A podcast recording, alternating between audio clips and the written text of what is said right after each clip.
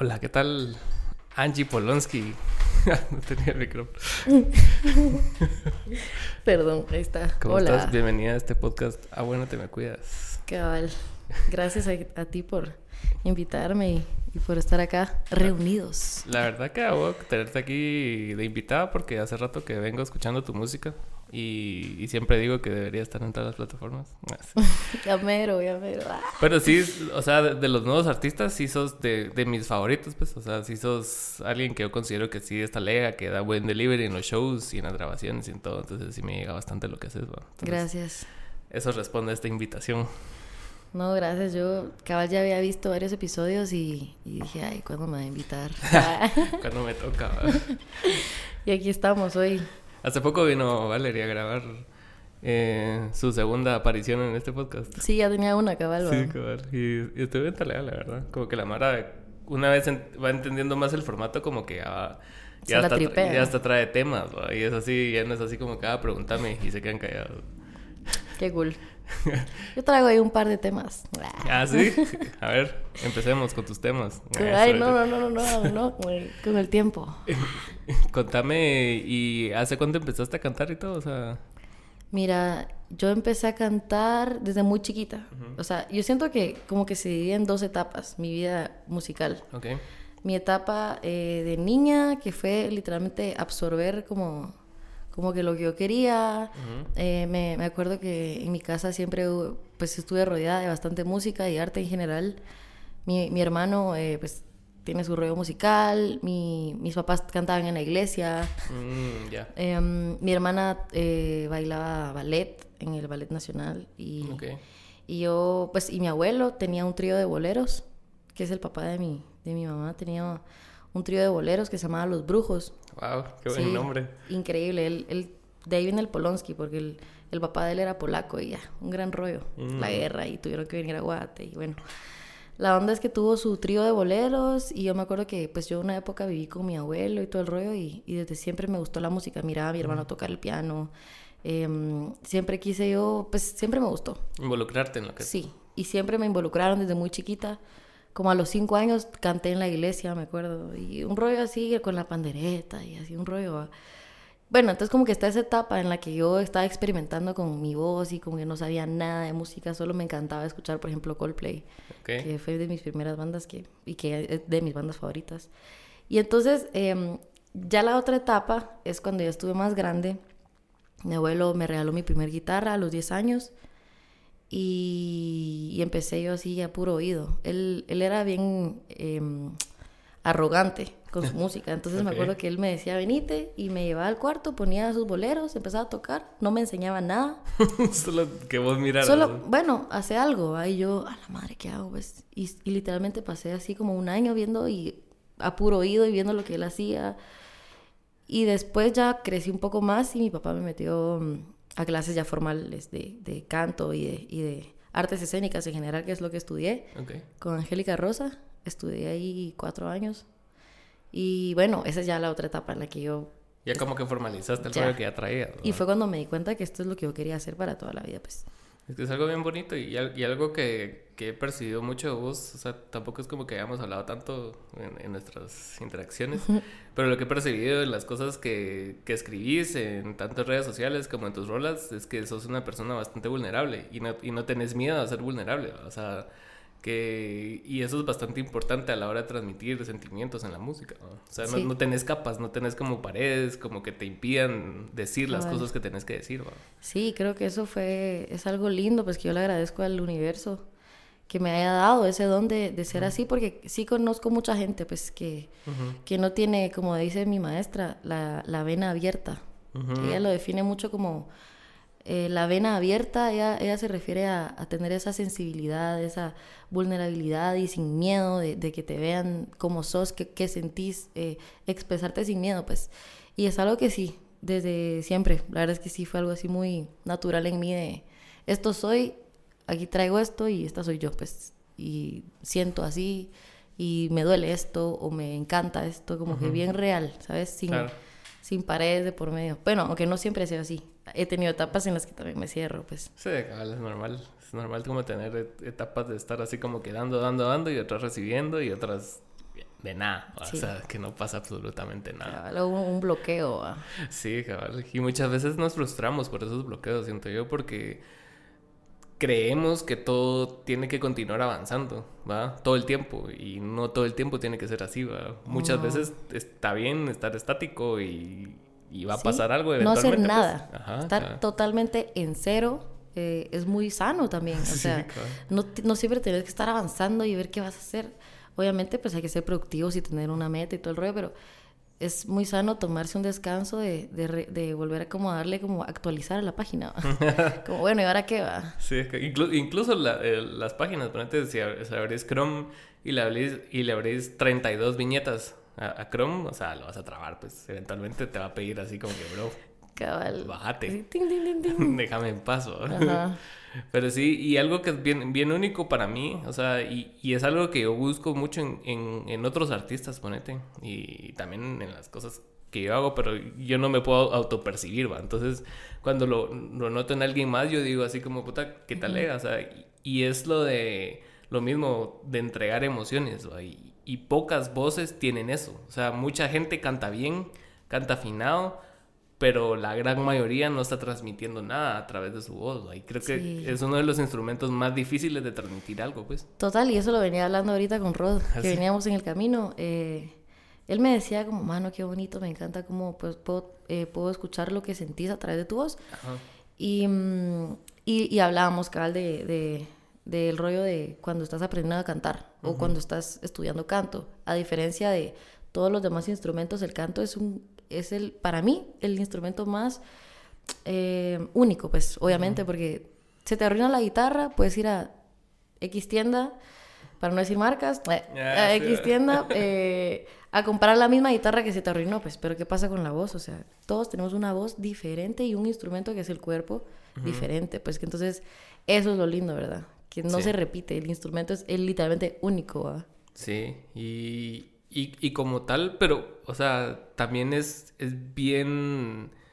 Es bien difícil encontrar lo único de tu instrumento. O sea, no es... O sea, es cierto que todos somos diferentes, pero no todos podemos transmitir esa personalidad a través de la voz, ¿va? Entonces, e- eso es bastante único para mí porque es así... Me, me llega un vergo, pues, o sea, muchos de los artistas que me llegan a mí necesariamente no son los mejores cantantes, pero transmiten La su abierta. personalidad a través de su voz, ajá, vos lo escuchás y decís, "E- este cerote es, ¿va? Donde sea, en cualquier contexto, él va a ser siempre o ella va a ser siempre ella, pues, ¿va? Sí, total, y es- de eso hablamos, de la vena abierta, que, que es importante, pues, o sea, más allá de, de, claro, el sonido y que todo tiene que estar perfecto musicalmente y hay que tener un plan de no sé qué y la música, y sí, es importante, pero también es igual de importante el sentimiento, pues. Claro. Yo a ti, Y- la primera vez que te vi, perdón que te corte, fue en el 2021, con, cuando tocaste con Marcos en, en las fiestas Cuando tocaba agustinas. con Marco, sí, sí, sí. Ajá. Y, y antes de eso, ¿ya tenías tiempo de estar tocando así en escenarios o, o empezaste ahí a tocar? Fíjate que yo ya tocaba desde hace rato, pero tocaba en eventos, pues, o sea, Ok. siempre he tocado en bodas, en 15 años, en graduaciones, eh, o covers así en lugares. Pero este, eh, con Marcos fue mm, eh, la primera vez que yo tocaba algo eh, como pro- pues propio de él, pues que me jalaban como para algo, un proyecto propio de alguien, o sea, Ah, ok, no ok. covers, ¿sabes?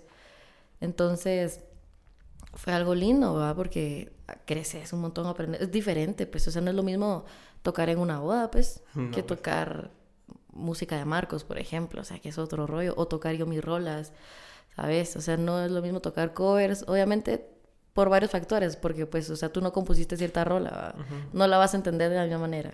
Sí, claro. Eh, a tocar lo, lo, lo de Marcos, por ejemplo, lo mío. Pero sí, ya llevaba yo rato em, tocando, pues.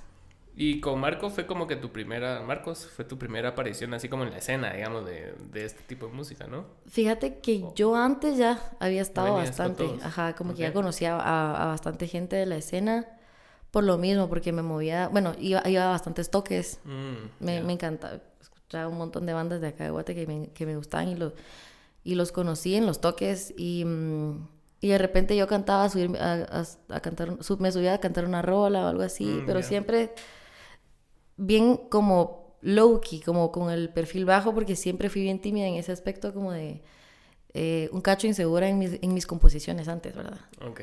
Sí, me pasaba un montón, que aunque, bueno, ya a la hora de cantar sí estaba la vena abierta, pero siempre fui como bien insegura en, ah, es que mis canciones, o, o, que mi letra, o capaz a veces mi letra no sé qué, a veces es muy no sé cómo, entonces, pero sí, ya había estado yo bastante, tuve una banda ¿Ah, de covers cuando tenía como 10 ¿qué? 16 tal vez, con otras dos amigas que están también en la escena.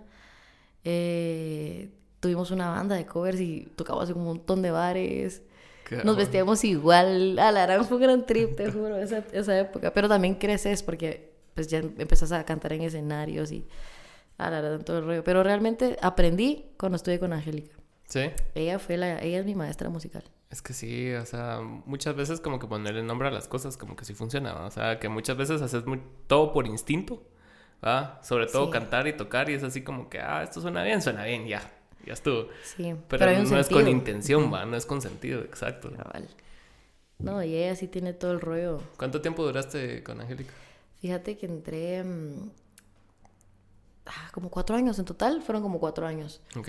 Y mm, al tercer año de estar con ella, me fui a las Olimpiadas de, en Los Ángeles. Oh. Es una convención eh, que se llama World Championship of Performing Arts, una cosa así. Eh, y es una convención de no sé cuántos países. Y cada país tiene su equipo. En Guate, el único equipo que existe es a través de ella. O sea, ella tiene la patente para que te vayas. Te entrenan, ella te entrena un año.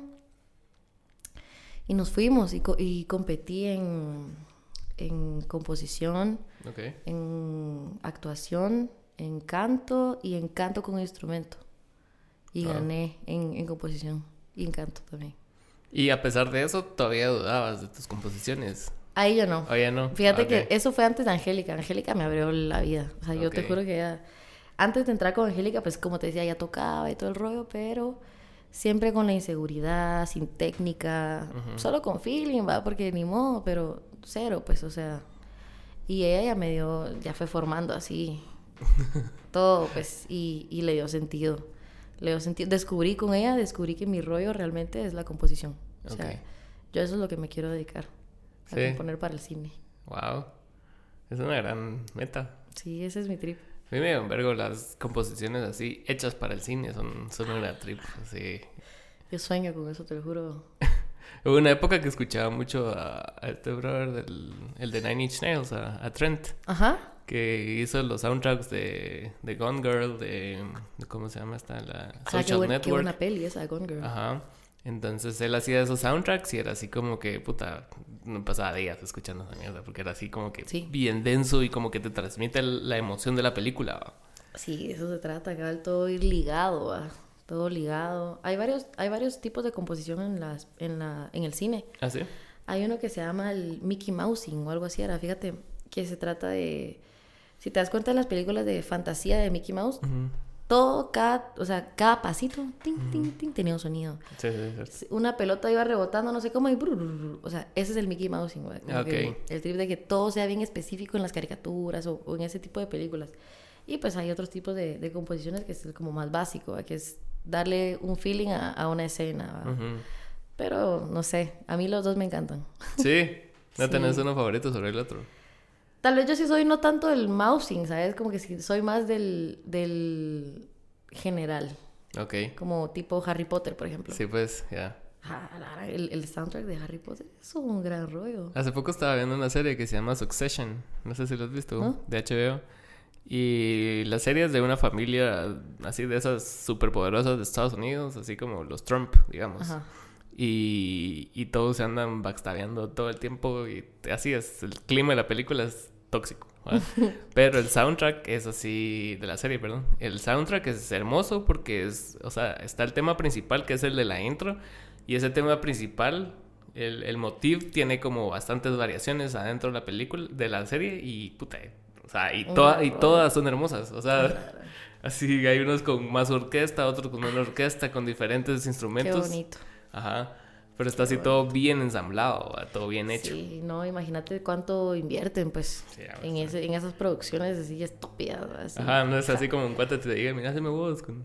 no, con mi corto que acabo de hacer, o sea, sí te hago huevo, vos, pero el presupuesto no, obviamente no va a ser el mismo de Harry Potter, que es un...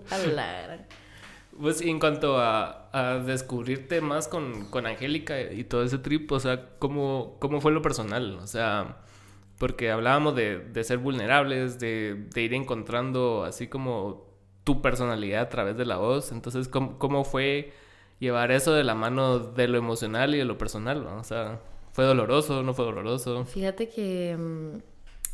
Mm, mm, sí, bueno, sí. Por ejemplo, la, la época de, de Angélica, que, que, fue donde descubrí eh, mi talento real, eh, lo que yo quería hacer, como mi visión y como ordenando más mi vida musical. Uh -huh. Sí fue un poco doloroso, pero más que doloroso fue de explorar. Y entonces al explorar hubieron momentos dolorosos, pues. Claro. En los que no me... Yo a veces, qué sé yo, quería hacer una cosa, pero no, no podía en ese momento. O algo así. O, o, por ejemplo, de ella me, me, exigía mucho componer bastante, componer, componer, componer a okay. diario, ahí. Y componer distintos géneros que no, que no sean los míos. Yo compuse voz a un montón de, de, géneros que no son los míos, pero eran necesarios porque si quiero ser compositora tengo que saber componer de todo un poquito. Claro. Y entonces en, me encontré con momentos bien difíciles y además que estaba creciendo, eh, tenía que como 15 cuando entré con ella, pues, wow. y, y no, como 16 y saliendo del colegio y que todavía fue complicado, creo yo, en el aspecto de que mis papás era como, bueno, ¿qué vas a estudiar? Mi papá es arquitecto uh -huh. y él quería que yo estudie, que yo siguiera como la empresa y todo el rollo. Ajá. Y yo así como, el, quiero la música, quiero la música, quiero la música. Y mi papá como, no, o sea, ¿qué vas a hacer con la música? Entonces hubo un debate y una confrontación en lo que yo quería hacer y en lo que ellos querían que yo hiciera. Uh -huh. Y fue bien complicado hasta que yo no, no, no cedí, pues. Y ellos tuvieron que agarrar la onda. Y pues los quiero un montón, la verdad es que me apoyaron un montón. Uh -huh. Dijeron, bueno, o sea, si vas a estar con Angélica y vas a estudiar música, vas a estudiar como que estuvieras en la U estudiando medicina, pues así, igual de heavy, igual de sí, a diario claro. y estudiar a diario y lo vas a hacer en serio. Y así fue. Pero sí hubieron momentos bien complicados, pues, porque no es lo mismo estar estudiando música que arquitectura, ¿me entiendes? Sí, claro, o sea, no, no tenés que memorizar conceptos así que realmente, o sea, solo son papel, pues, no, o sea, y no, sí, no hay emoción. O sea, ajá. sí, como que cuando digo que no es igual, Ajá. no me refiero a la dificultad, porque creo que es igual de, de difícil, Sí, sí, ¿sabes? claro. Sino que me refiero al trip de, obviamente, yo no estaba yendo a una universidad, por ejemplo, pues, me mantenía en la academia y estudiaba en la tarde, y, y como que siempre he sido, por ejemplo, he sido una persona que en la tarde y en la noche fluyo, ¿sabes? De día yo soy de, no soy de día. Es más, de las mañanas, yo odio las mañanas. ¿Ah, sí? Sí, entonces, por ejemplo, siempre me, en esa época me, me levantaba bien tarde y mi mamá pensaba que entonces me la estaba pelando. Entonces era bien complicado, que era como no, y, y, tenía que estar en la academia a la una y regresaba a las 10 de la noche. Y entonces regresaba súper prendida de todas las ideas que había aprendido y que quería seguir componiendo y quería seguir cantando. Entonces era como que mi vida al revés, ¿va? Pues qué, qué raro eso, ahorita que lo mencionas. Es así como que, que es, escuchando a, a, otra Mara y, y, cómo, y cómo el concepto de, de ser productivo está atado a ser parte de, como de, de, un molde, ¿va? Sí. O sea, Ajá. o sea, tenés que funcionar de día, pues. Eso porque, es... porque las empresas funcionan de Exacto. día, los trabajos funcionan de día, pero si funcionas diferente es así como que, ¿por qué no sos productivo? O sea, pero tu producción solo se cambió de, de turno, digamos. Sí, pues, solo pero, tu, tu, tipo de, de, de, productividad es diferente a, a, a, lo que está normalizado, pues, pero no es que entonces seas un huevón, pues. Ajá, sí, sí. Me parece bien curioso porque ponete mucho, muchas de las cosas que tenemos atadas, o sea, de crecimiento y ese tipo de cosas, de madrugar y que no sé qué. Incluso hay libros, o sea, yo leí un libro, me acuerdo que en pandemia que se llamaba de 5 a.m. Club y que supuestamente que todas las personas que se levantan a las 5 de la mañana Éxito, son full. éxitos. Ah, puta, vos sos igual que Elon Musk. ¿va? Y entiendo o sea, por qué, porque te dan una explicación que es lógica, ¿sabes? Pero Ajá. es que ese no es lo que, o sea, si no es así, no es que... O sea, te lo pintan como que si no haces eso, entonces fijo vas a fracasar. ¿va? Ajá, y, y, y, y, no es tan... Es lógico porque sí está bien argumentado, pero, o sea... Pero es que te apuesto que tú y yo podemos argumentar ahorita por qué el cielo ajá. no es rojo. No es... Ajá. ¿Por qué oh, ¿y, por qué, ¿Y por qué debería ser verde y no celeste? Exacto. Y te, nos podemos argumentar una gran historia y lo podemos... ¿Y, al, ¿Y, alguien lo va a creer. Sí, o sea... Ajá. Entonces, para mí es como cualquier cosa puede ser eh, lógica, ¿sabes? Sí, más si no hay como un, como, como un interlocutor que no esté así como en desacuerdo con eso. O sea, si vos escuchás un, un video de un gurú ahí corriendo a las 3 de la mañana en una montaña y él está hablando solo a la cámara, a vos no hay nadie que le diga, mira, hacete show, o sea, no, ajá, pero obviamente si él lo dice bien convencido, seguro de que puta. Y en este libro me acuerdo porque era así, hablaba mucho de, de, el brother hablaba mucho de él mismo, haciendo énfasis así como en los atletas de élite, y nunca decía quiénes eran los atletas de élite que él miraba. entonces era así como que, bro, ¿are you really? Cabal. Ay, no. Pero sí, y muchas veces ese, ese tipo de conceptos es lo que arruina, no arruina pues, pero muchas veces sí, sí perjudica muchas carreras artísticas, pues. Exacto. ¿Va? O sea, ponete, si vos no hubieras tenido el, convencimiento de, decir, no, tu madre, yo quiero hacer esto, o sea, hubieras sido miserable en otro lugar, pues. Ah, total. Total, es que te juro que así, hablando así del día de hoy, va, 8 de noviembre. Así, te juro que hasta la fecha de hoy, si yo no estaría en la música, ya me hubiera muerto. O sea, te juro. Ya, ya, te juro que ya no estaría aquí. Hace rato, pues, o sea, te juro que para mí la música me ha salvado de muchas cosas.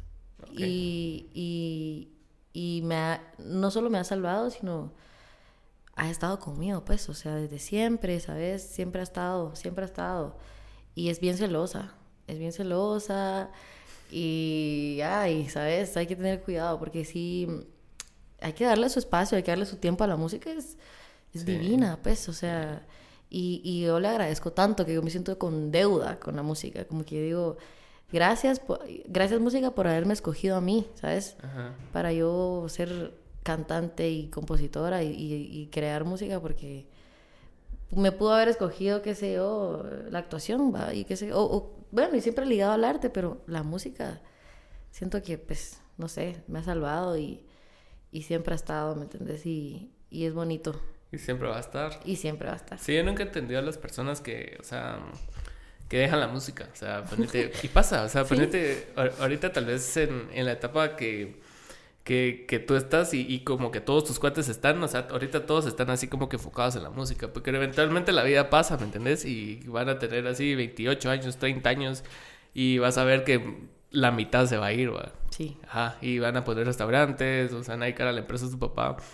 Y, y, yo lo vi mucho creciendo y todavía lo sigo viendo, ponete personas que, que solo lo dejaron atrás y, y y solo no lo entiendo, o sea, porque yo lo he considerado como parte inherente de, de mí. Sí. O sea, yo, yo, no, o sea, tal vez puedo pasar mucho tiempo sin tocar, pero no quiere decir que cuando no estoy tocando no estoy haciendo música. ¿va? O que no estás pensando en eso, incluso. Ajá, ajá, incluso, ajá. Porque ya estás energético, pues. Exacto. Hay gente que sí se desliga totalmente de la música, o sea, como que ajá. Venden todo y ya, pues tú. Ajá, y, y, y de repente, ah, te dicen, va, ah, es que sí, hombre, Llevo como tres años de no tocar la guitarra. Sí, bastante. O sea, no agarran ni siquiera para hacer un acorde, ¿va? nada. O sea, para mí es como, ok, entonces no, ahí no era, ¿me entiendes? no era tu pedo. Pudiste haber sido muy talentoso y todo, pero no era tu pedo. Definitivamente algo que es para ti o algo así como, como por ejemplo, no poder alejarte de, la música, siento que es porque realmente a eso venís, ¿va? Exacto. Es de las cosas a las que venís al mundo a, a hacer, pues. Sí, o sea, mira, el Eliu, ponete, o sea, tiene 15 ah, años el cerote y es así como que está haciendo música todo el tiempo. Sí, yo lo chingo un vergo, ese cerote es, es mi hermano, lo amo y te juro, siempre lo digo, él es, él es mi hermano. Y yo siempre quise tener un hermanito chiquito, ¿sabes? Siempre, siempre. Y la vida me dio una, ahorita sí, uno, Eliu. Lo chingo. Él también me chinga un vergo. Que se está yo, yo no creía al inicio de la edad que tenía. Muy talentoso. Me acuerdo que le pregunté a Mes y me dijo la edad y ahora. Nadie le cree. Es como, no, hombre, fijo, no. Y, y es como, mano, sí. O sea, te juro. Tiene 15, Así. Ah, qué razón. Sí, eso. Me, me, me llega un vergo como que... O sea, haber, haber, haber conocido a, a, toda esta nueva generación fue como que bastante refrescante porque ponete ya ya, ya muchas personas de, de generaciones pasadas, ponente, y ya, ya, están en otro pedo, pues, ya, ya, ya, no está esa como inocencia de, de, hacer las cosas porque te llegan, ajá. Y hasta cierto punto sí, o sea, sí se ve reflejado en la música, sí se ve reflejado en los shows, o sea, ya no, ya no es algo tan así de, ay, escribí esta rola, escúchenla, sino que ya es algo más de, de método y de, y de trabajo, que no está mal, ¿va? Porque funciona. Sí. Pero sí se percibe, ¿me entiendes? Sí, O sea, total. Sí, yo, yo también estoy bien agradecida de, de que la mayoría de mis amigos están en esto, pues sí. Claro. Y ya es una familia, o sea, ya somos una familia todos en la que, pues obviamente tengo más rato de conocer a otras personas. Por ejemplo, Eric estuvo desde el inicio, desde es Angélica. de. Angélica, ahí nos conocimos. Él se acuerda de mí cuando nada, y yo cuando él cuando empezaba también en el rollo. Y, ah, la madre. Hemos crecido mucho, ¿sabes? yo, yo lo he visto crecer a él un montón y hemos crecido juntos, como que nos hemos compartido mucha, mucha pasión en la música y, y una amistad, pues, de hermandad, pues, o Sí, sea. definitivo. y bueno, la gente que se ha unido en el trip con los años, que también se vuelven parte de, ¿me entendés? Sí. Y es bonito. Es que Es es bonito, bonito. se arma una buena comunidad y, y eso, es, y eso es lo que a la larga le da fuerza y es lo que verdaderamente importa, pues, porque si estuvieras haciendo música para robots y, y, o sea, no sería lo mismo, pues, o sea, la, la música tiene que despertar cosas. Sí. Y tu comunidad tiene que, como que, ejercitar y motivarte e incentivarte a, a seguir haciendo ese tipo de cosas, pues, o sea. Incluso eh, los géneros distintos, cada uno. Pero siempre está la pasión por la música, el amor por lo por siempre estar tocando, por siempre dar un buen show, por siempre tener un contenido de calidad, por ser originales, ¿sabes? Por, por todas esas cosas que, que engloban un artista, ¿no? No solo cantar, o solo vestirse bien, o solo sonar bonito, no. Todo lo que conlleva ser un artista realmente, ¿verdad? es lo que distingue un artista de un in- intérprete. Exacto. Es lo que me decía siempre mi maestra, era, un intérprete puede ser una persona que cante increíblemente bien y sea virtuoso en el canto, pues por ejemplo, pero no es un artista. No, no, no, no lo siente, no sabe qué onda. Cambio, un artista puede ser que incluso no tenga la voz más privilegiada, pero tiene esa vena y, y tiene el rollo y tiene un concepto y, y la música y el arte. Y se lo crees. Ujú. Ajá. Es la diferencia de un artista y un intérprete. Es que sí es, sí es bastante la diferencia, la verdad. Y tú, aparte de la música, ¿qué, qué otras pasiones tenés? O sea, que, que te llena. Fíjate que me gusta comer. Ah, todo bien. No, me gusta Dale. cocinar, me gusta cocinar. Está lejos cocinar. Sí. Y soy más de lo salado, no tanto de lo dulce. Yo también. Me encanta la, la lasaña, por ejemplo, el sushi. Ah, sí. Ah, sí. Acabo de ver una serie. Creo que es segunda vez que lo menciono en este podcast, pero lo voy a seguir mencionando. hasta que se me pasa el hype. Que se llama The Bear. Gran serie, mano. O sea, el, el cerote está bien loco, el actor principal de, de la serie. Y aparte de que tiene un vergo de issues el pisado. O sea, la premisa de la serie es de que él va a hacerse cargo del restaurante que era de su hermano que se murió.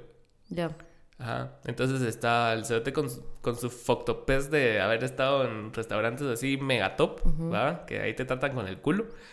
Ajá. Y aparte está lo foctopeado que es ese lugar, porque es un lugar así, más o, o sea, es Chicago, es así Ajá. todo rudo, eh, todo tóxica la mierda, Sí. y está el, como el, siempre la- el, el fantasma del hermano ahí rondando a las personas que trabajaron ahí, entonces él llega con un nuevo método, entonces madre. es un gran peje, pero es como, no sé si viste alguna vez Kitchen Nightmares No. de Ramsey. Que llegaba a un restaurante nuevo y el pisado era así, Ah, lo bueno. cambiaba todo. Ajá, que daba su crítica y da...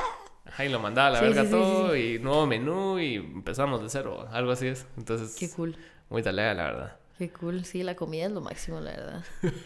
Otra cosa que me gusta mucho es pintar. ¿Ah, sí? Me gusta pintar. Y, y solo pinto porque me gusta. O sea, ni siquiera sé cómo es el rollo.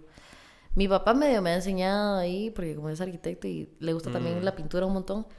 Pero lo hago más como bien terapéutico, ¿sabes? Como que sí me gusta venir y agarrar un, un lienzo y pintar así lo que sea, lo que esté sintiendo. Y los cuelgo así en mi cuarto. Ah, Me gusta pintar un montón. Son cosas que te desconectan de lo que usualmente haces. Sí, pero siempre ligado, ¿sabes? Como que siempre es- ha sido muy ligado al, al arte. Siempre, siempre he estado bien conectado, siempre el rollo adentro de Es mí. que tu contexto también marca mucho eso, pues, o sea, que, que vengas de generaciones de, de, de artistas, ponete, y de personas que inculcan eso, es naturalmente vas a gravitar a eso, pues. ¿no? Sí. Sí. es, es muy raro el caso de que alguien que haya crecido con tanto arte le, le pele la verga ah, voy a ser ingeniero. Ajá. Sí, no. Qué suerte que, que, que no fui de esas, ¿verdad? Es verdad, así sido tu acto de rebeldía. ¿va? Así. Ajá, así de repente Angie arquitecta. Ingeniera o psicóloga. Bueno, iba a estudiar psicología, ¿sabes? Yo estudio psicología. Iba a estudiar psicología cuando me gradué. O sea, esa era mi opción, así como, eh, psicología. O comunicación. Porque según yo, en mi cabeza... Ese era el camino. La comunicación medio que tenía que ver con la música, ¿verdad? según yo. Pero obviamente nada que ver, pues, o sea, hay como, no sé qué, las entrevistas y claro, según yo ese era el tip, ¿sabes? Pero obviamente cuando entré con Angélica, Angélica me decía como, ¿qué? ¿Cómo vas a pensar que, o sea, si quieres estudiar música, estudia música, pues, no comunicación, ¿verdad? no tenía sentido, ¿verdad? Sí, hubiera sido un camino bien, bien diferente para ti. Sí, súper infeliz hubiera estado. Es que la comunicación es bien pisada. Yo me acuerdo que miraba a la mano en los que hacía los proyectos ahí en la U cuando yo estudiaba psicología. O sea, porque los primeros años de humanidades son así como que todos juntos, ahí, en la Landívar. Y después se separan en sus carreras. Pero muchas veces mi, la mayoría de mis cuates eran de comunicación. Entonces sí, siempre andaban en proyectos y como que tenían que hacer mil mierdas, editar videos, pero también tenían que ser host, o sea, como que tenían que hacerlo todo. O sea, todo lo que vos miras en la tele, ellos tenían que hacerlo todo, o sea, desde la cámara hasta el host. y qué cool, ¿va? Pues, qué cool. Eso es otro mindset. Mundo. También deja otro pedazo ahí. Ajá, pero sí, sí, o sea, sí es bien artístico porque después ponete, ahora, ahora que estamos en una era más digital, entonces sí son herramientas que hubieran sido de huevo tener, O sea, ah, así como una edición de huevo de video y vos te armas tus propios reels y show, pues. Sí, ah, cabal. Eso es bien importante. ¿Cómo ha evolucionado todo eso en las redes sociales, ¿verdad? Sí.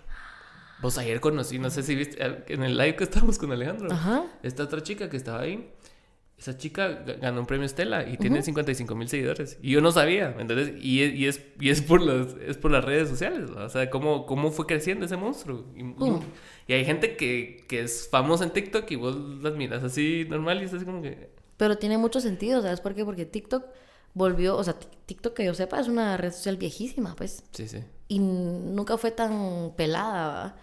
Ahora, pues a raíz de lo de pandemia, que todos teníamos, estábamos en casa viendo nuestras, nuestros teléfonos o la televisión, TikTok vino a romperla, pues, de verdad. Entonces mucha gente se metió ahí, así como a esa comunidad y se hizo bien famosa, pues. Sí, sí. Qué interesante. Y a raíz de eso empezaron como los reels y todo el rollo que es TikTok, pues, ah, inspirado en TikTok. La de Mara se tuvo que adaptar al, al monstruo que, que, crearon en pandemia, pues. Incluso YouTube tiene reels, pues. Sí, Yo no sabía eso hasta hace poco. Sí, sí. Que tiene así videitos de 15 segundos que son puros TikToks. Es TikTok, ajá.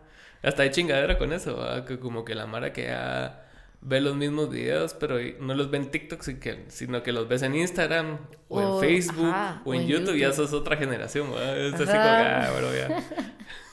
sí, mira, vi este video en Facebook, pero eso es TikTok. Pero eso es de TikTok, Cabal, qué, qué, trip eso, la verdad es que todo va evolucionando así una rapidez.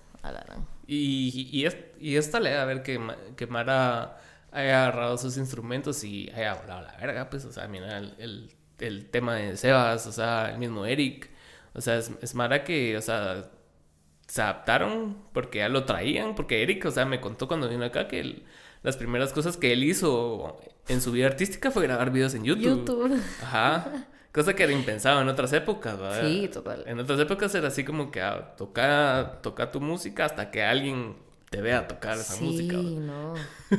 Y eso, fíjate que es como que marcó una generación, ¿sabes?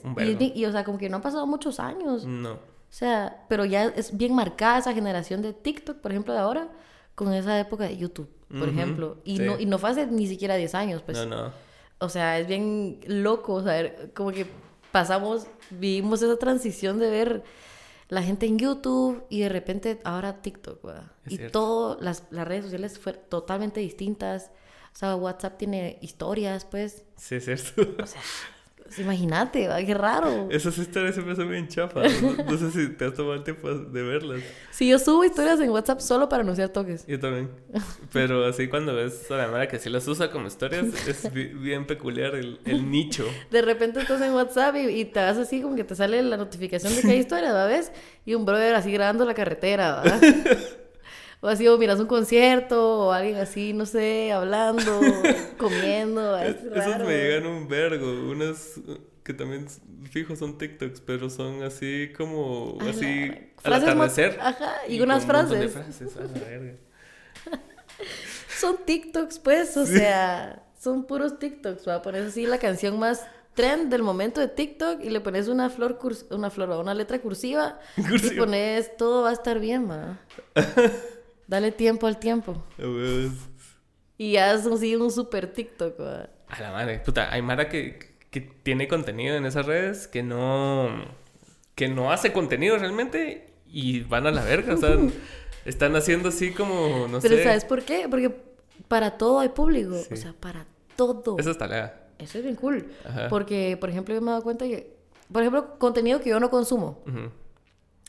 El anime, por ejemplo, no lo consumo. Eh, o, o, o, bueno, no sé, ese es el que más tengo así como presente, el anime. Pero sé que eso es un gran mundo. Mira, veneno. que vive de eso. Él le va desencasado con sí. Él me estaba explicando que era Sharingan. Cabal. Y yo así como, ah. sí, yo, yo, no soy muy fan de la... Bueno, realmente no soy fan. He visto dos películas. el único anime que he visto han sido dos películas de anime. Y me han gustado. Pero han sido súper tripeadas y tienen un rollo así rarísimo que me gustó. Pero ya sí conozco gente que así otaku, pues. que se, mm, se, disfrazan, ¿sabes? No, pero creo que otaku sí, realmente es el término que es se el utiliza. Pero eso es chistosa la palabra, yo sé, pero es como el término para alguien que es así súper fan y hasta se visten y, y hablan así. Yo he visto así videos de Mara hablando así como así como anime, ¿sabes? Es encasado. O sea, sí, o sea, ponete ahorita también hay un trend como de de ser de vestirte como K-pop como artista de K-pop. ¿Cómo se viste un artista de K-pop? Pues no sé, como niños y niñas de colegio parecen siempre. O sea, sí, va, falditas y corbatas. Ajá. Así como rebelde, digamos. ¿no? Entonces, estaba, estaba ahí en cuatro grados, ahí, ahí en Cubo. Y había un crew de, de niños, o sea, de güiros, o sea, no sé, tenían 15, 16 años y mucho. Y estaban todos en coreografía, así bailando. qué vergas, y así como que va, vaya, va. Y, después, no sé cómo, me salieron, seguramente el algoritmo ahí vio que yo estaba ahí y fue como que me tiró el, el video que estaban grabando semanas después.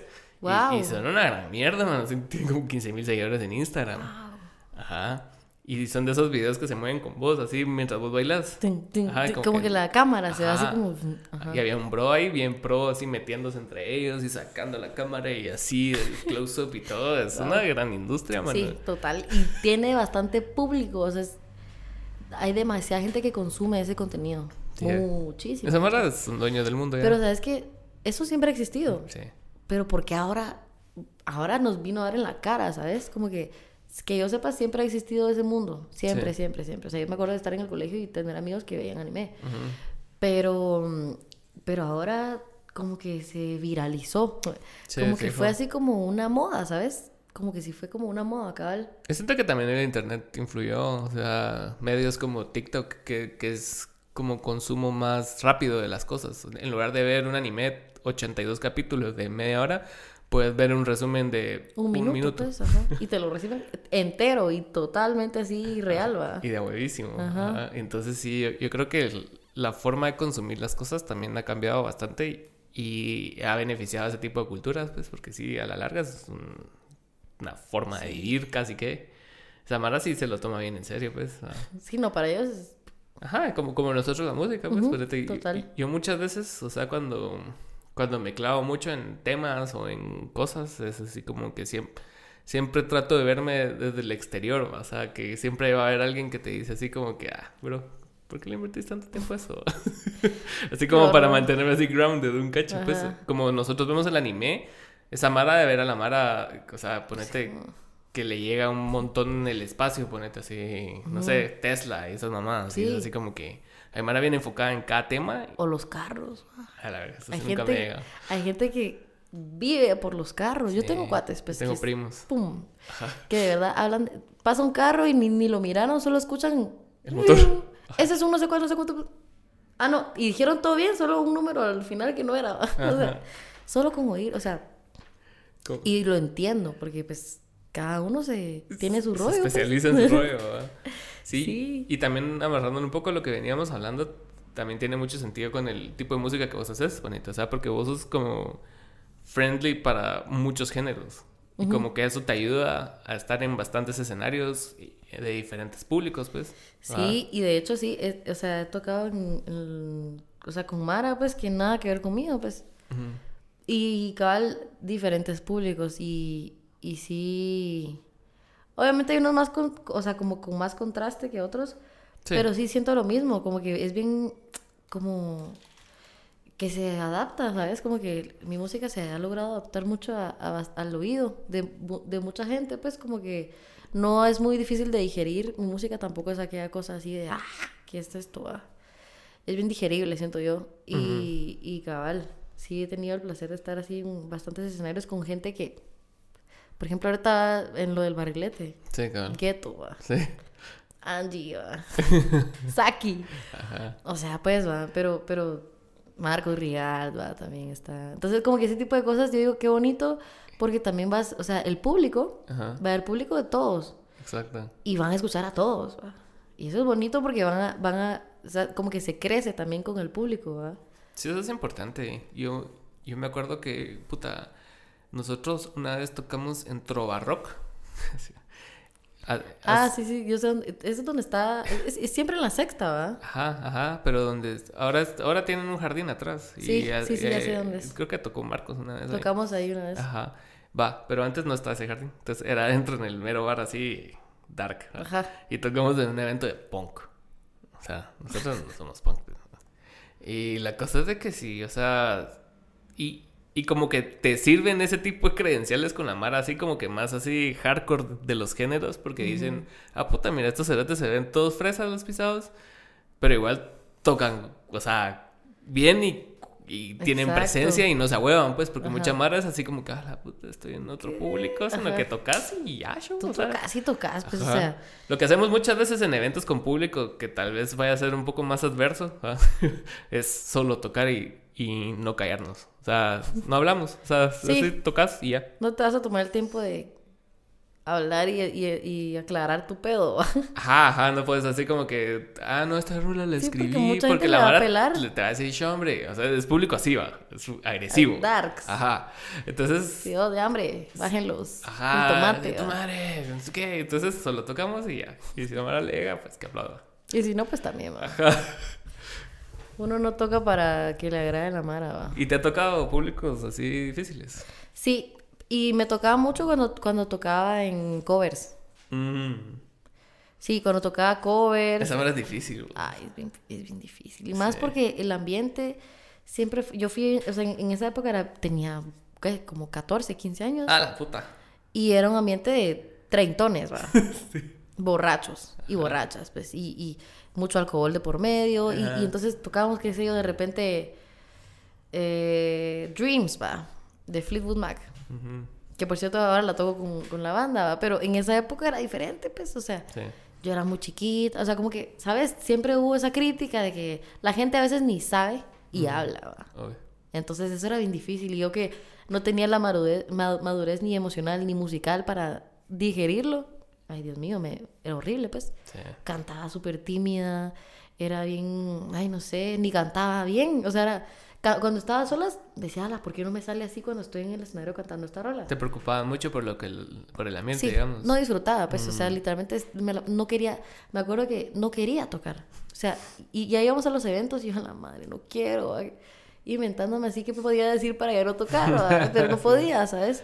Entonces sí era bien feo, ahora no me pasa, o sea, ahora obviamente pues he recibido crítica, pero realmente eh, no, es, no ha sido crítica así que a la madre, así no sé qué. Obviamente hay gente que no le va a gustar mi música y es totalmente comprensible, pues no... a vos no te gustan todos los géneros. Pues. Claro, y está bien, pues. Em, pero ahora ya no me importa tanto, o sea, como que ya no es así como, yo ya no toco para, para, para ver si te gusta mi música o no, pues ya yo toco porque quiero tocar. Y también aprendes a valorar como el tipo de crítica conforme, dependiendo de quién venga. Porque hay gente que vos sí la tomas en cuenta, pues ponete Eric Orantes que te diga algo, vos dices, ah, puta, sí, vas, tengo que mejorar en esto. En mi caso, ponete Charlie, Manuel, el que sea, me dice así como, mira, tal cosa. Tal cosa. Lo tomo en cuenta y mejoro. ¿va? Tal vez en el momento sí me empute un vergo, pero... El ego, ¿va? Siempre Ajá, sale. Ajá, ajá. Y, pero no quiere decir que no vaya a mejorar en eso, pues. ¿va? Claro. Pero sí, a que te lo diga alguien que ni conoces y que solo te Y que diga ni siquiera una sabe. opinión. Ajá, que te diga así, ah, eso no me gustó. Y así Pero fíjate que yo, ¿y yo, qué? yo no, yo no soy mucho de, de desechar las, las, las, Ajá. las críticas, es más, es más, hasta, hasta me, como que al revés, como si alguien no sabe de música y me está diciendo algo que no le gustó de mí, a mí me intriga saber por qué. ¿va? Y Mm. no me lo voy a tomar en un, en un trip de a la madre o, o no sé qué, no, sino que sí me intrigaría saber por qué no. ¿va? Y obviamente te darán sus razones o no, pero sí me, me, me, me gusta como analizar mucho el... Por ejemplo, yo he analizado por qué no me gustan ciertos géneros o por qué no me gustó cierta canción, por ejemplo. Ajá. O porque hay, hay canciones que solo no, nunca me van a gustar, pues. y, lo, y he llegado a saber por qué. Entonces me gustaría saber también cómo, cuando a la gente no le gusta algo, no para que les guste, sino para saber por qué, ¿verdad? Siempre he sido bien curiosa y bien...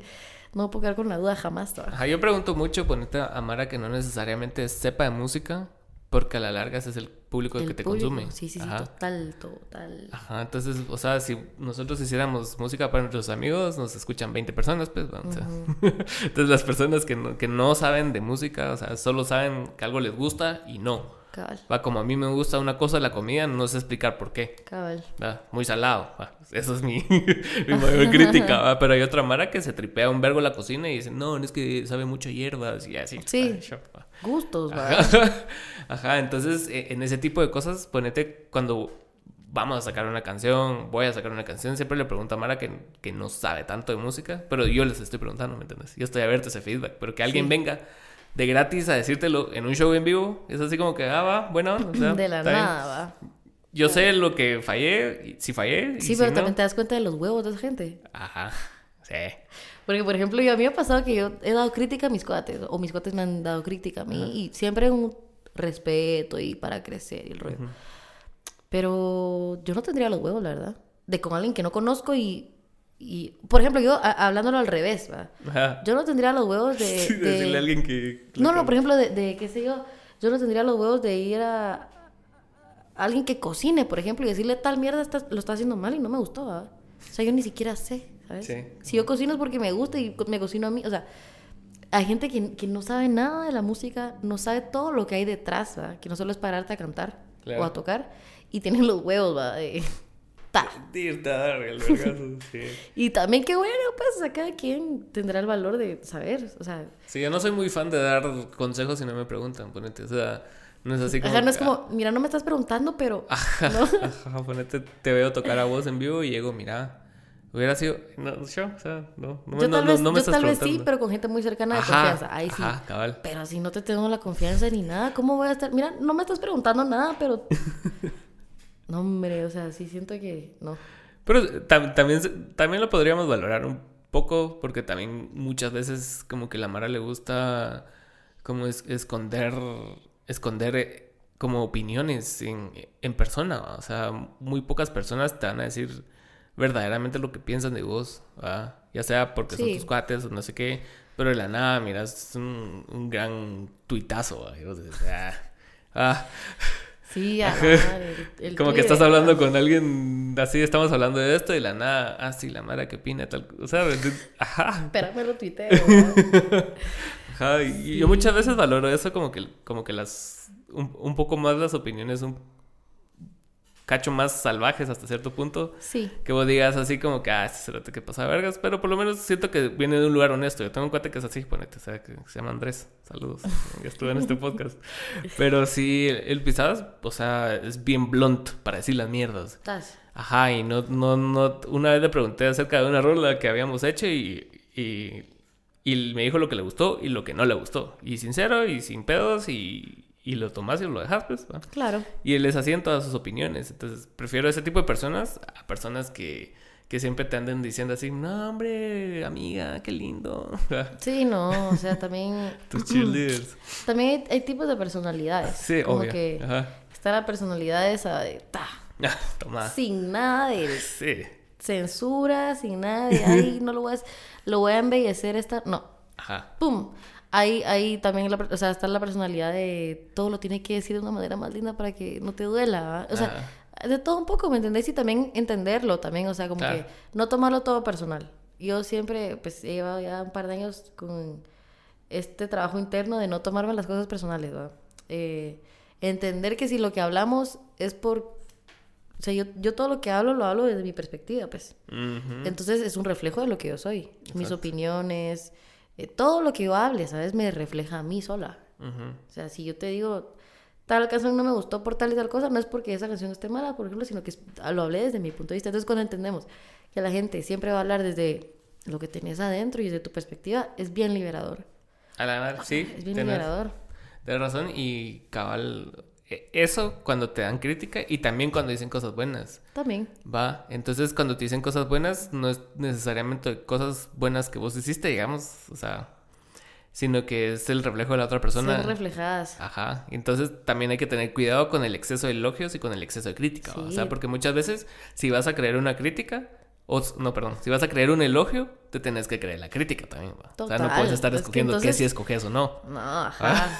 Como diría Arjona, ¿verdad? Si no, si no quieres espinas, no sé qué, no aceptes rosas, ¿verdad? Ajá, cabal, Ay, solo dame la rosa. O sea, no, hombre, la rosa viene con espinas. con pues. todo el madrazo ahí. Ah, Hay que aceptarlo. Y ahorita que estabas hablando del trabajo interno, ¿qué, qué métodos de trabajo interno haces? Ah, O sea, pues has sido terapia, o sea, o vos sola introspectivamente. Sí, fíjate que yo voy a terapia con mi psicólogo. Saludos.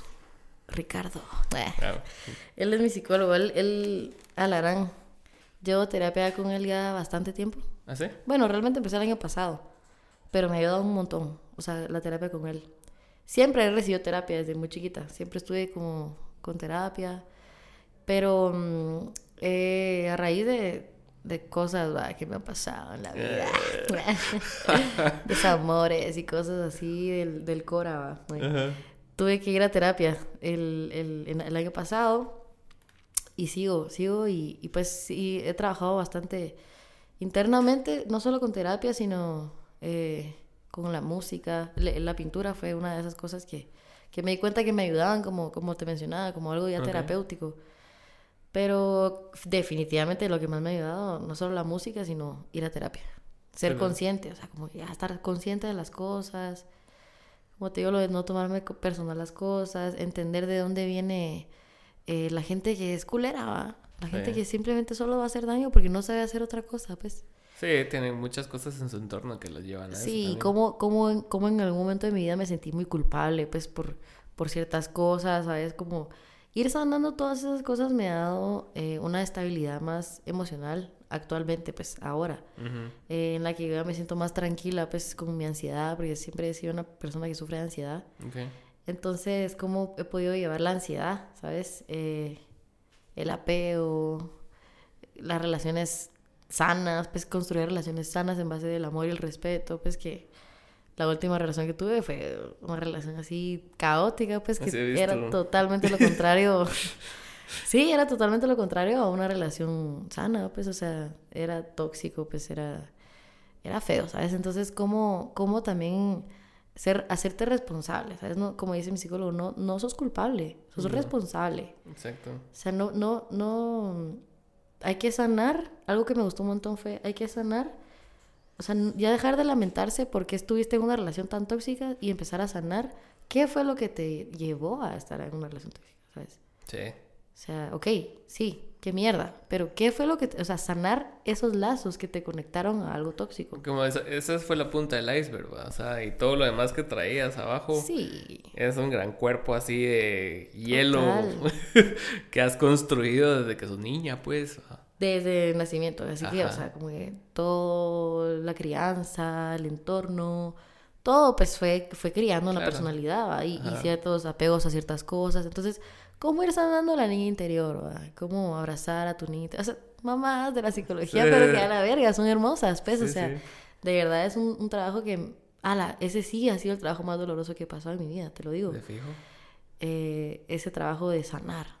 Que ni siquiera te digo, ala, ya sané. No, hombre, la sanación es un proceso de siempre, creo yo. Siempre van a haber cosas que te van a ir afectando y que tienes que ir sanando, pues. Vas a tener así como, o sea, como la vida misma, vas a ir así. Sí.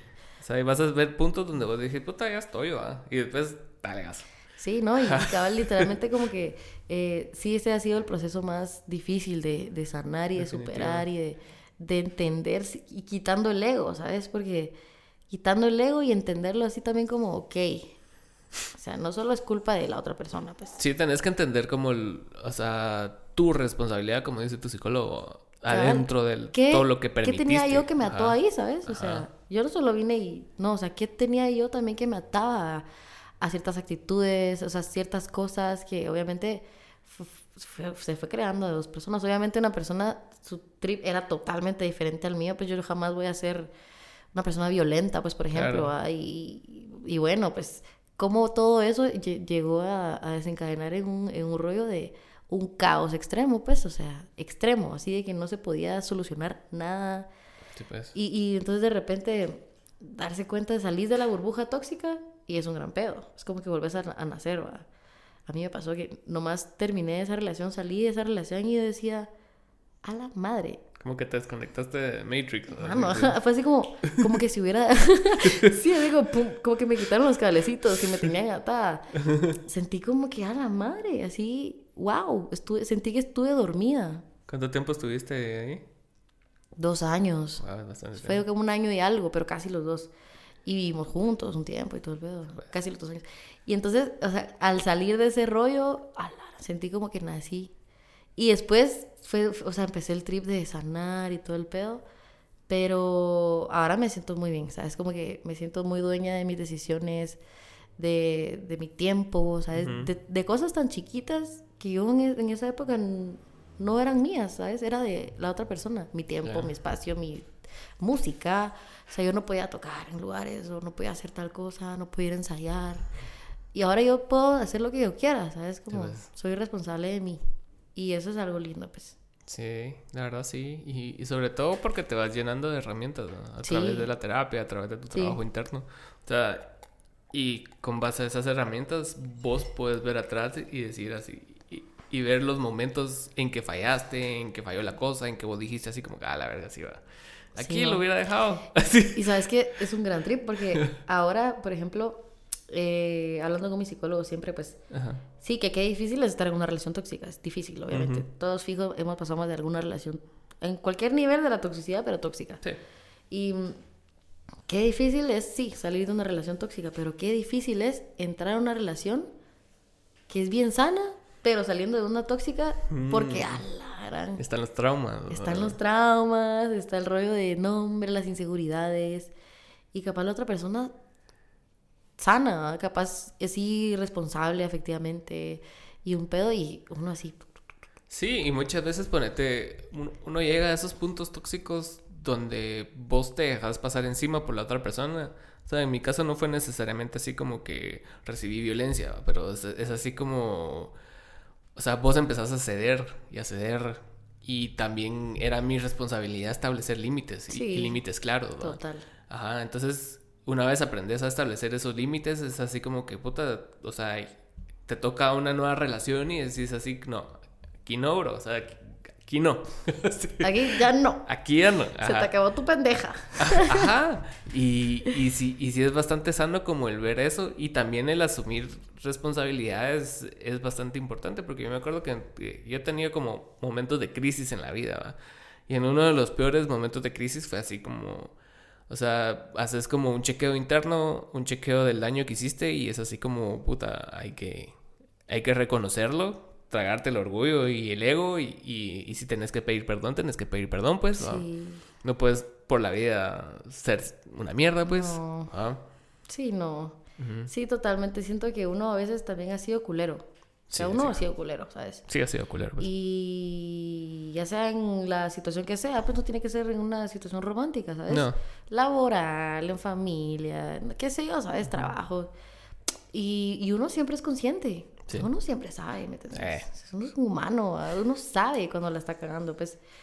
Y en ah, no sos un niño de dos años que no sabe. Que solo... Ah, aruñaste y no supiste que era, ¿sabes? O, o, ¿sabes? No, o sea, como que estás consciente de que es un daño o que Loki pasó algo ahí que no tuviste que haber dicho o hecho.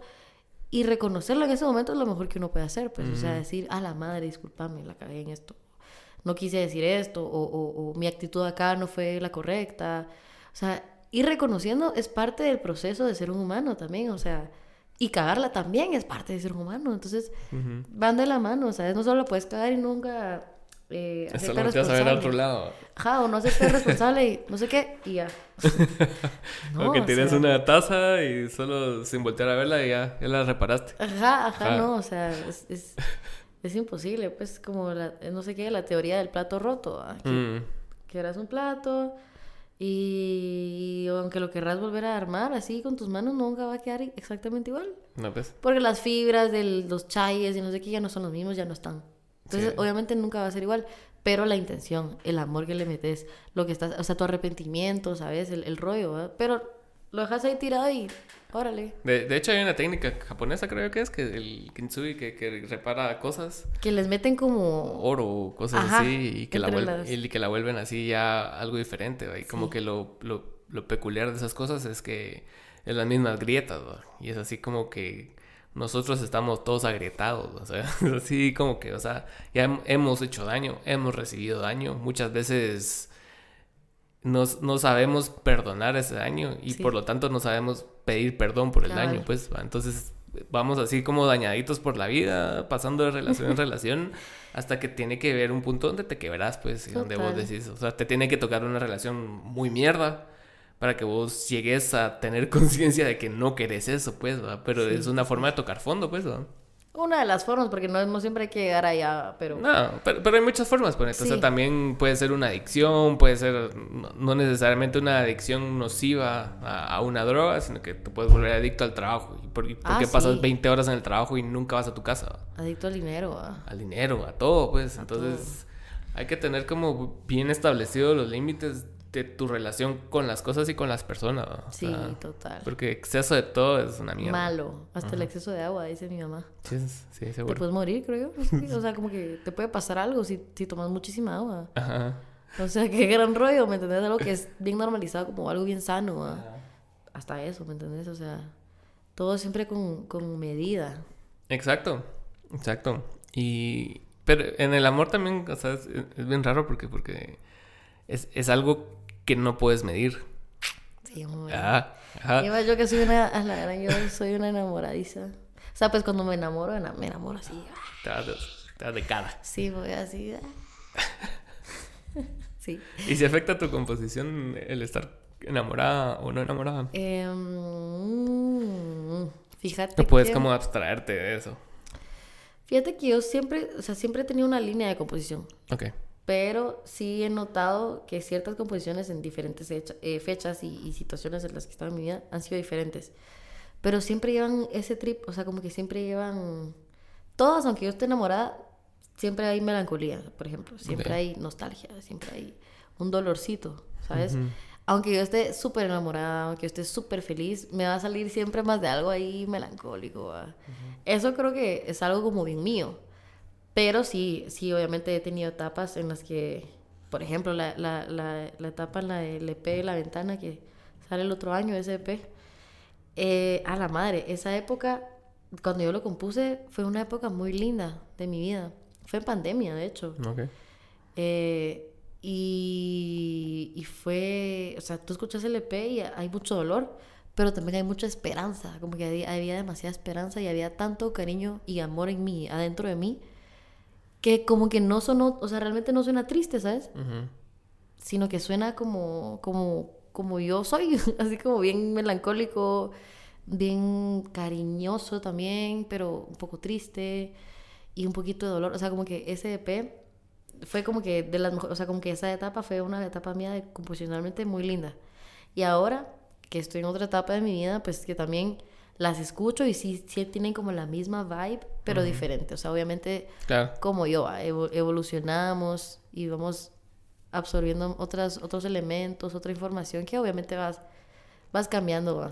Sí, definitivamente. Incluso, o sea, como que trabajar con diferente Mara Sí. cambia el rollo, pues. O sea, no es lo mismo trabajar una rola con Fran Castillejos que una con Veneno, una con Rodrigo, ¿me entendés? Es así como que, Todos tienen su vibe. ajá, cada quien despierta cosas nuevas Sí, total. en voz, va.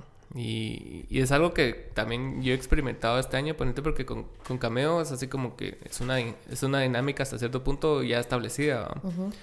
Y, y solo yo, no tanto. Entonces es así como que vas viendo cómo rebota la idea con, con una persona diferente. Ponete aquí, Ah, sí. venido, ha venido Valerie a componer, Alejandro, Mar así.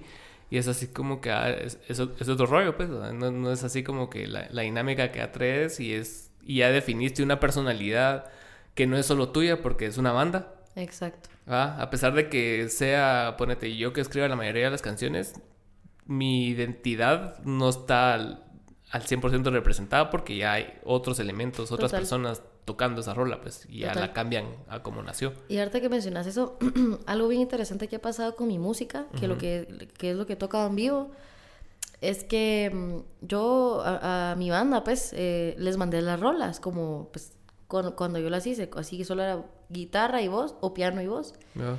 y le di la libertad de, bueno, hagan lo que quieran. Qué pues, cool eso. Yo confío.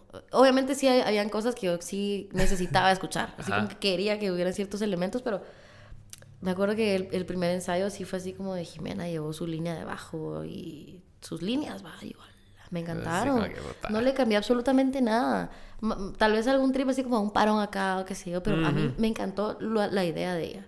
Y respeté, porque si por algo yo le dije que yo quería tocar con ella, ¿me entendés? Sí, claro. respeté su idea, me encantó cómo se, se acopló, el Liu con sus ideas en la batería, em, el Richie eh, en la guitarra, sus ideas increíbles, Mes en el piano, cuando, o sea, todo se acopló, yo les dije mucha, denle viaje, va. Solo estrellas. Y así, y así ha sido, ¿me entendés? Como que literalmente así ha sido el rollo. Y es algo que me ha gustado un montón porque sí suena a Angie, obviamente, mi música, pero también suena las cabezas y, y, y, y, y- y lo que sienten ellos al escuchar mi música, pues, porque Sí. a la larga eso fue, o sea, Es bien importante también. ¿qué Ah. transmití yo en ellos para que en ese momento ellos quisieran tocar cierta cosa? va? Al final es un reflejo de, de lo que cada uno interpretó de tu canción y después es un reflejo de todos juntos interpretando la canción. Sí. O sea, total. y al final siempre vas a ser vos porque la esencia fuiste vos, pues. O sea, vos fuiste el centro donde partieron esos reflejos, digamos. Pero, o sea, qué interesante forma de darle approach a la banda. Sí, la verdad Porque hay sí. que es un poco más autoritaria, pues. Es así como que no, la rola es así, show.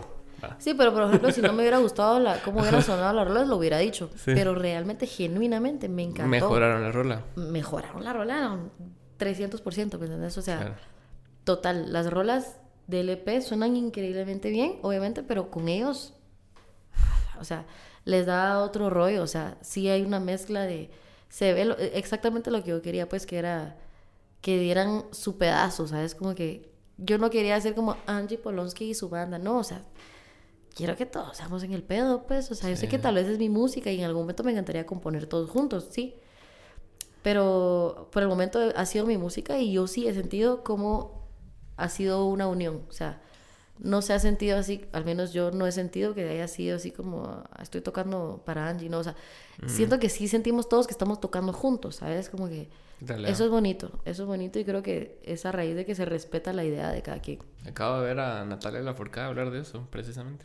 Y ahorita acaba de sacar un disco y habló del proceso de todo el tiempo que le llevó componer ese disco hasta que llegó al punto así como que más, más crudo de Natalia. O sea, ya ella regresar a su vida normal después de pasar años tureando y regresar a su vida y estar así como que ya siendo una persona normal, pues, o sea, sin el estrés de estar así como que puta, mañana tengo show y, tengo que viajar, y no sé qué, no sé cuánto va. Ala, sí. Y, y dice que fue a. se juntó con este Jorodowski a, a producir el disco en, en Estados Unidos y con, y con su banda. Y como que dice que mm, lo que les decía Jorodowski era así como que va, e- ella tenía ya escritas ciertas rolas, escribieron otras y nunca grabaron una rola que estuviera completamente ensayada. Wow. Ajá. Como que les daba tiempo para que ensamblaran una otra cosa y después se te llegaba, bueno, pues grabemos. Y todos así como, puta, falta todavía, pero no. O sea, show, ahorita vamos a capturar lo que va a pasar. ¿va? Y después ya Bien ustedes lo tocan orgánico. como quieran. ¿va? Sí, no, wow, qué bonito, qué bonito porque sí, hasta los nervios, va. Sí, cabal, y te saca de tu rollo, pues, porque usualmente la Mara le gusta ir así al 100%, ensayado al 1000. En, en, en, metrónomo, ¿va? Y sí, o sea, sí sirve, pues, pues, pero, pero... también qué pasa ahí con el, con el trip, ¿va? Y más ponete una carrera así tan longeva como la de Natalia Lafourcade, que, que sí necesita nuevos giros, pues, y, no, y nuevos estímulos, ¿va? Porque ya sabemos que sabe hacer hits, ¿va? Sabemos que canta lindo, ¿va? Pero ¿y ahora qué pasa si hacemos esto? ¿Qué pasaría si tal cosa? Ajá. Qué bonito. Explorar. Y qué bueno que lo está haciendo, porque mucha gente se queda en su rollo, como, como en lo que, les funcionó. Ajá. Y no sale de su zona de confort, ¿va? Porque, ay, no ¿cómo así que voy a hacer esto? O, o, cómo me voy a atrever a no sé qué, o sea... ¿Y vos crees que sí vas a, sí vas a lograr como que variar? O sea, ahorita que publiques música, sí que sí tu intención es como que ir cambiando así el, el trip con cada material. Pues mira, de hecho siento que mi música, muchas composiciones mías no se parecen. Y son muy, o sea, como te digo, siempre tienen la línea que te mencionaba. Pero, claro. Pero, qué sé yo, unas son más, más rápidas que otras. Eh, em, eh, el género incluso a veces cambia un poco. Entonces yo siempre he estado bien abierta a hacer lo que sea. Media vez me guste. media vez yo estoy contenta realmente con, con que me represente. Claro. una cosa es que me puede gustar y otra cosa es que me represente. Pero al menos en mi proyecto como de Angie Polonsky, pues sí estoy dispuesta a hacer lo que sea, media vez me represente, ¿sabes? Si no me representa, aunque me guste, no lo, no lo sacaría. Pero no, no tengo alguna limitación con géneros o qué sé yo, ¿sabes? Nada. Claro. Sí, estoy bien abierta a eso, pues, o sea, siento que igual en algún momento van a ser hasta de mí una necesidad de ir cambiando, ¿sabes? Eh, probar algo nuevo, ¿sabes? O sea, como que siento que es, al menos en mi carrera lo veo bien normal. Es como lo que hablábamos de artista-intérprete, o sea, o sea, el artista puede evolucionar, puede moverse, puede pero solo si tú lo dejas. Ah, cabal. Que si está cerrado, obviamente jamás va a evolucionar. Sí, qué si tú estás dispuesto a evolucionar y a volar y a experimentar lo que sea, obviamente va a ser así, pues. Claro. Pero qué, qué bueno tenerte aquí. Qué, qué gran conversación. Sí, así nos fuimos a la verga. Sí, vergo, Pero qué bueno, y que te miro el 20. Sí, el 20 en barrilete. vamos a sacar esto antes del 20 para no después así como el 3 de febrero del 2023, así el 20 de noviembre. Cabal, no. gracias por ver y gracias por estar.